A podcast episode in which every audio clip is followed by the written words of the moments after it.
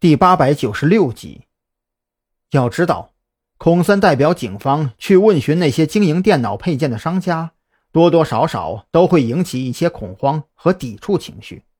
可是，以白若萱的身份来进行这项工作就有些不同了。白若萱在山南市也算是出了名的青年才俊，但凡听说过他的人都知道，这家伙虽然上过警校，可本质上却是正儿八经的商人。俗话说得好，在商言商。打开门做生意的情况下，面对上门买东西的潜在客户，态度自然会更加好一些，不是？离开刑警队之后，张扬将那辆福特车停在一家商场的地下停车场里，就没准备再用了。吃一堑长一智，他可不想被赵军循着车子找到自己，那样的话乐子可就大了。找了一辆出租车。张扬报出目的地之后，就用手机给白若萱发了个短信，约他一个小时之后在市中心的一家茶馆见面。张扬赶到茶馆的时候，白若萱还没有到。张扬点了一壶最便宜的铁观音，坐在二楼靠窗的卡座上，耐心等候着。或许是因为工作日的缘故，茶楼里的人并不多，仅有的几桌客人也都是有些年纪的中老年人。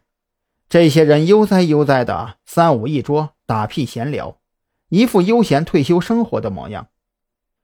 听说咱们市的刑警队要大范围更换办公电脑了。哎，老胡，你孙子不是在卖电脑配件吗？要不你让他跟刑警队联系一下，这笔生意要是能成，估计能赚不少呢。一个五十多岁的老头正在嗑着瓜子儿。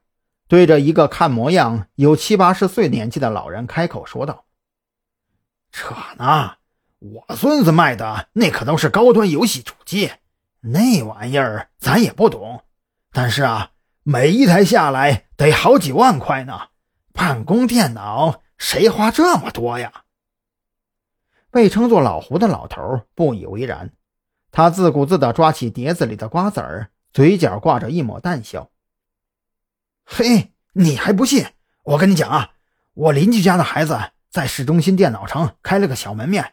他告诉我了，昨晚都快要关门了，有几个刑警找上门询问高端配件的事儿，看那意思是准备组装高性能的工作电脑，还有还有什么什么工作站来着？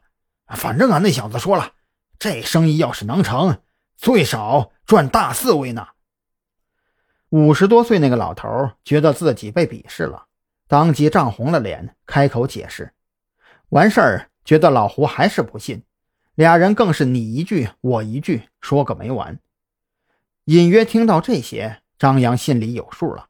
看样子，孔森比自己预料的要聪明很多。